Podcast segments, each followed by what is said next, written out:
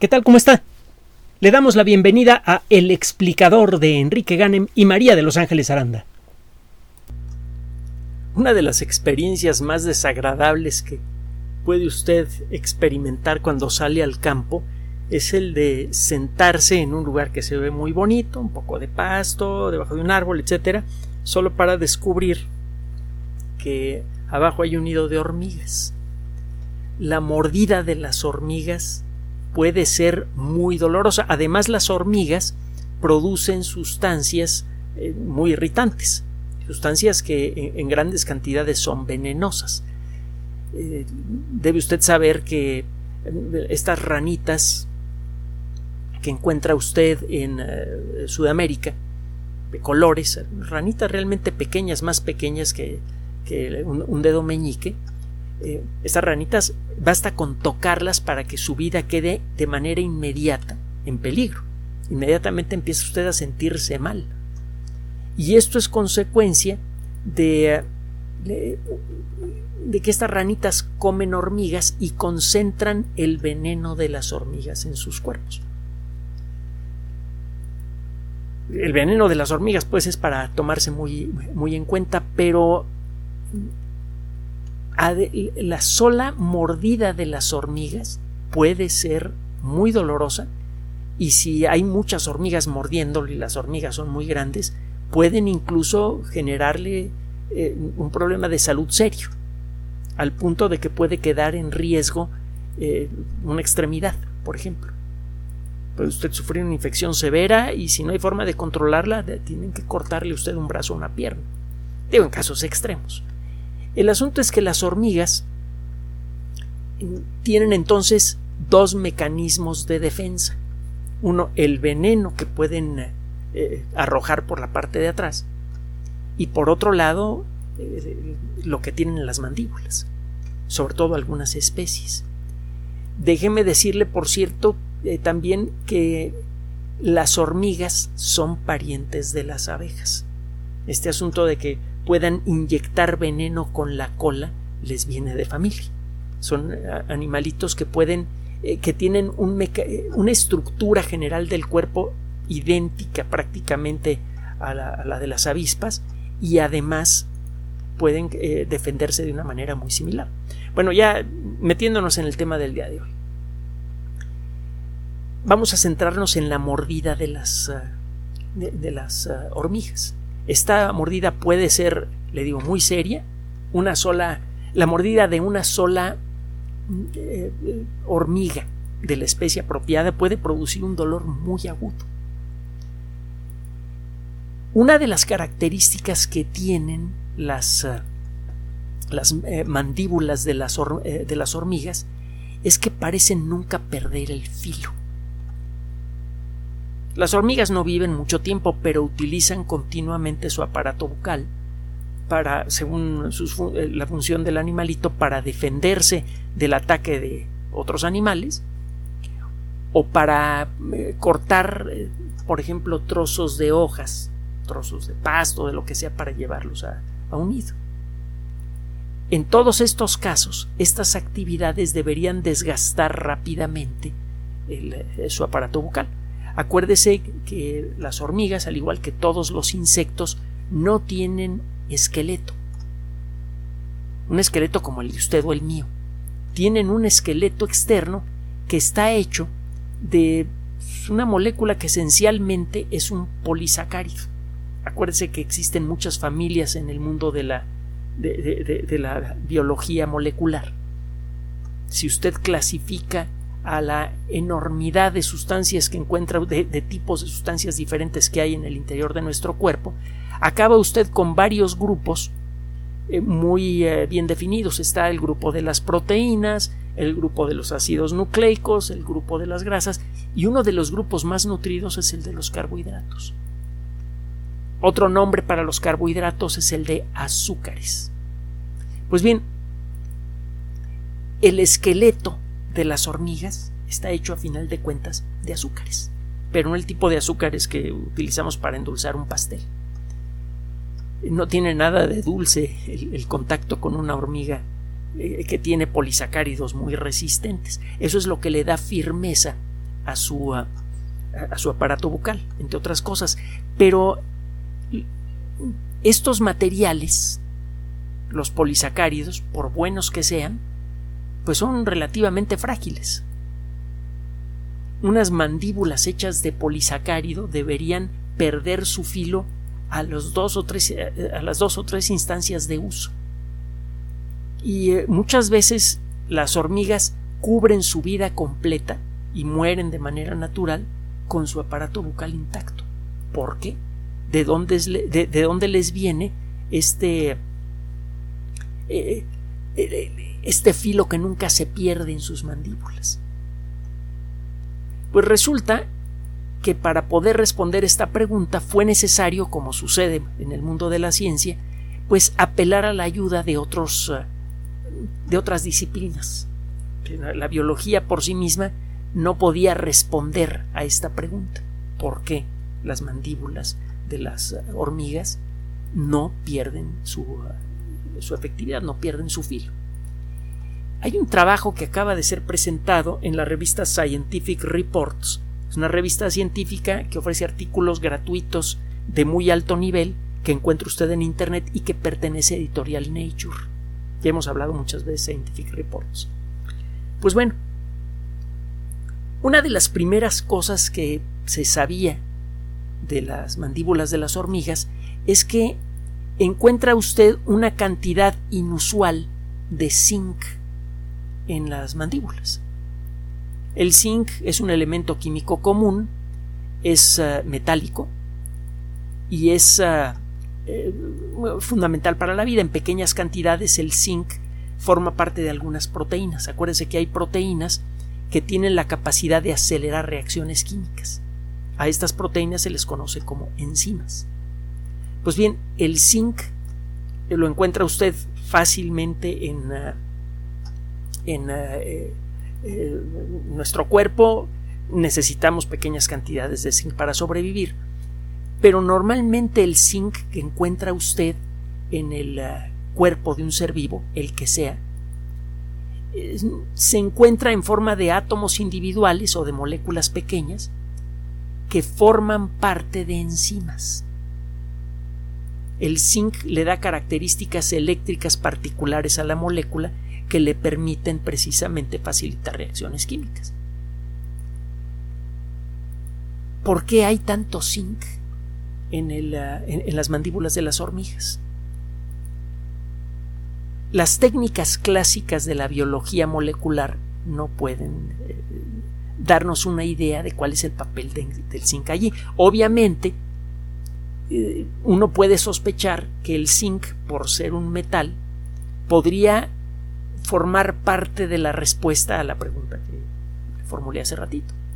Bueno, pues este grupo de investigación tuvo que recurrir a algunas de las herramientas más avanzadas del mundo de la ciencia y a algunos de los laboratorios mejor pertrechados del planeta. Esta investigación comenzó en la Universidad de Oregón y los investigadores allí se pusieron en contacto con uno de los ah, laboratorios nacionales que pertenecen al Departamento de Energía de los Estados Unidos. Los laboratorios nacionales de los Estados Unidos son instituciones que se dedican a la investigación pura. Inicialmente estos uh, centros de investigación se dedicaron al desarrollo de armas de alta tecnología, por ejemplo, armas nucleares, que de hecho fue eh, la primera función de los laboratorios nacionales, el primero de ellos fue el de Los Álamos, también está por ahí el Lawrence Livermore, etcétera. Todos los primeros laboratorios nacionales se dedicaron al desarrollo de armas nucleares y luego se dedicaron al desarrollo de misiles antiaéreos y de otro, otro tipo de armas. Al eh, suavizarse la Guerra Fría, eh, los Estados Unidos se quedó con una planta muy grande de investigadores especializados en el desarrollo de alta tecnología, investigadores que saben mucho de electrónica, de computación, de toda clase de disciplinas avanzadas, y se toparon también con que tenían una gran cantidad de equipos, supercomputadoras, etcétera, etcétera. Y bueno, al, desaparecer eh, la Guerra Fría, al entibiarse la Guerra Fría, pues eh, daba la impresión de que esa gente se iba a quedar sin trabajo. obviamente no iban a cometer una, una tontería como esa Saya.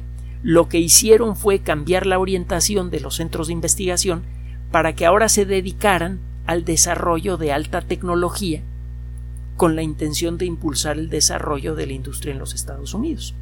Y el resultado pues fue espectacular. Los Estados Unidos crecieron muy rápidamente como potencia tecnológica como consecuencia de, de este de este desarrollo. Déjeme decirle que fue en, laboratorios de este tipo en donde se desarrolló el Internet, por ejemplo, donde se construyó el Internet. Fue como consecuencia de, de, de toda esta lógica de los laboratorios nacionales, de donde nace el Internet y muchas otras tecnologías que ahora utilizamos todos los días en nuestros eh, hogares, en nuestro trabajo, etcétera, etcétera.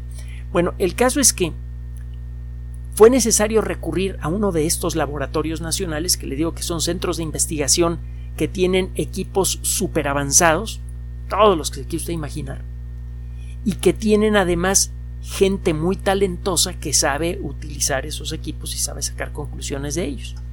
Entonces se hizo allí un equipo de investigación muy interesante entre biólogos y eh, expertos en el uso de microscopios avanzados de alta tecnología. Lo que hicieron estos investigadores en pocas palabras fue utilizar un tipo peculiar de microscopios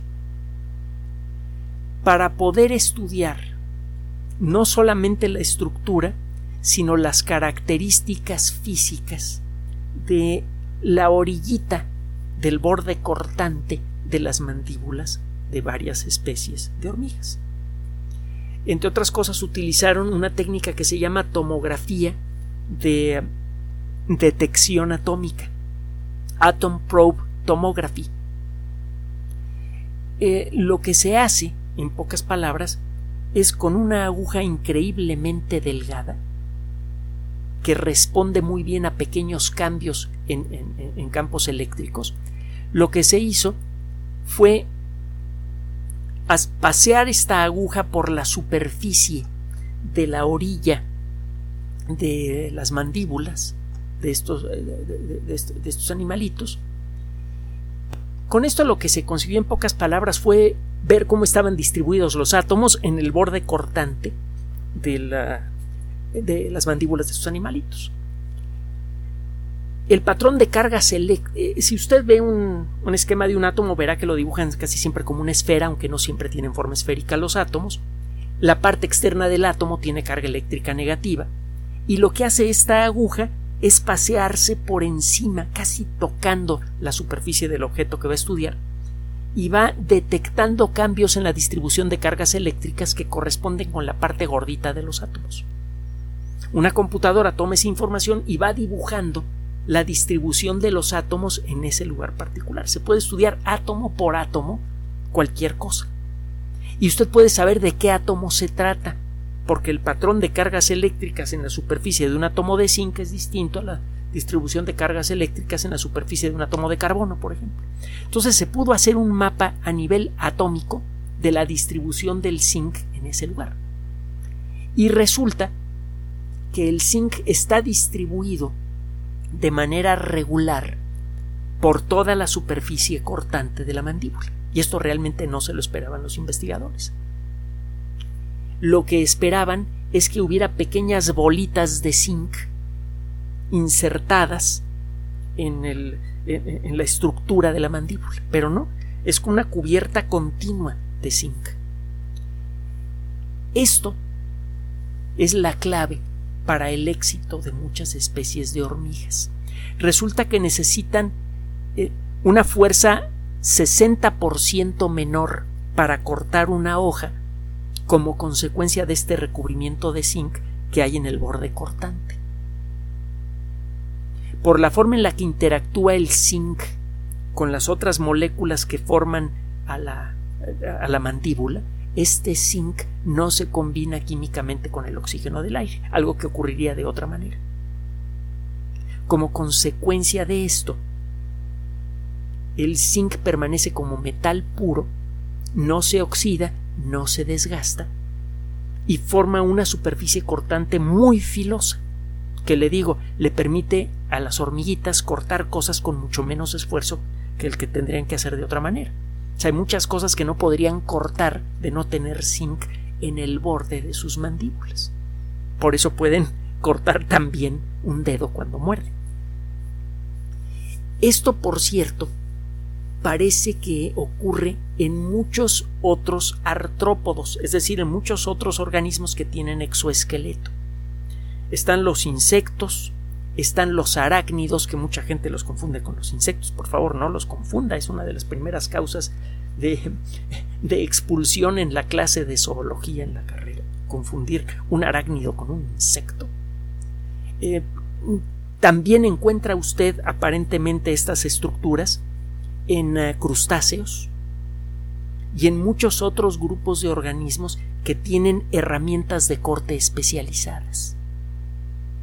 Entonces de pronto empezamos a entender por qué varios grupos de organismos tuvieron tanto éxito en invadir el medio terrestre en donde encuentra usted muchas cosas duras. Parece que fue el zinc el, que le dio la capacidad de cortar cosas duras a los primeros ancestros de los insectos actuales y a los primeros arácnidos. Los primeros invasores del medio terrestre, hasta donde podemos decirlo, fueron arácnidos primitivos como los trigonotárvidos, cosas que parecen como arañas, y también insectos primitivos. eso ya de por sí es interesante, pero hay algo más. Esta información le sirve de mucho a los ingenieros humanos.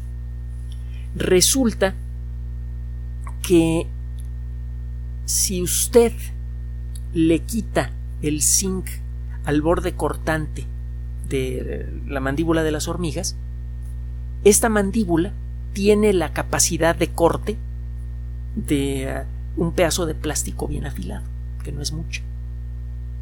Pero si usted le agrega el zinc, adquiere, la dureza del aluminio. Es un material que tiene una capacidad de corte eh, mucho más clara. Si usted estudia la microestructura a nivel atómico del borde cortante, y estas son conclusiones de los autores, no es un rollo que yo le estoy echando, si usted estudia la estructura molecular del borde cortante de las mandíbulas de estos animalitos, puede obtener claves para desarrollar técnicas para crear cosas, herramientas de corte mucho mejores que las actuales, que además se resistan a la corrosión producida por la oxidación y también por la tensión. Cuando usted utiliza mucho unas tijeras sobre superficies duras, cuando corta cosas duras con una tijera, las tijeras comienzan no solamente a perder el filo, sino también a corroerse empiezan a perder sus características moleculares y se oxidan con más facilidad. Esto no pasa con las hormigas, no se les oxidan las mandíbulas a las hormigas. Parece que ese conocimiento se puede traducir directamente al desarrollo de herramientas de corte especializadas y existen muchísimas herramientas de corte en muchas industrias y en muchos rincones de la actividad humana. Por ejemplo, el mundo de la medicina, dentistas, cirujanos, etcétera, utilizan muchas herramientas de corte. Se utilizan muchísimas herramientas de corte de distintos tipos para manejo de metales, por ejemplo, para la fabricación de automóviles y un montón de otras cosas más.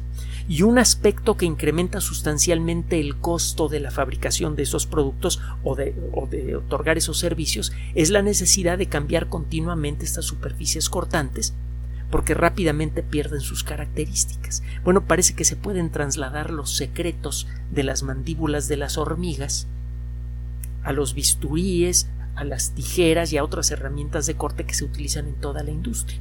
Y eso podría generar beneficios económicos extraordinariamente valiosos. Eso por un lado. Y por otro lado, las características moleculares de esta región de las mandíbulas de estos animalitos podrían servir para crear materiales que sean mucho más resistentes a la, corrosión, a la corrosión que los actuales.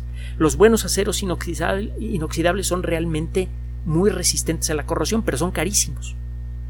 Se podrían conseguir materiales más baratos, igual o más resistentes a la corrosión, si se trasladan estos secretos a estos materiales durante su proceso de fabricación. Se podrían hacer muchos metales diferentes realmente inoxidables Y eso tendría un valor enorme. Imagínese manejar un automóvil que tiene una carrocería que nunca se va a corroer. O las estructuras que encuentra usted, por ejemplo, los marcos de las puertas de muchos hogares, que muchas veces se echan a perder por la corrosión. Eso se podría evitar. Y todo gracias al estudio avanzado de las mandíbulas de las hormigas, utilizando herramientas que antes, antes utilizaban los físicos para estudiar la naturaleza de los átomos. Gracias por su atención. Además de nuestro sitio electrónico www.alexplicador.net, por sugerencia suya tenemos abierto un espacio en Patreon, el explicador Enrique Ganem, y en PayPal, el explicador patrocinio por los que gracias a su apoyo sostenemos este espacio. Puede usted descargar gratuitamente estos audios en formato MP3 en Spotify y en iTunes como El Explicador sitio oficial y en SoundCloud como El Explicador y con formato de video en YouTube en El Explicador sitio oficial. Recuerde nuestras redes sociales de siempre, Twitter Enrique-Ganem y en Facebook Enrique Ganem sitio oficial, El Explicador y los grupos que usted ya conoce. Finalmente, el explicador siempre somos María de Los Ángeles Aranda y Enrique Ganem. Gracias.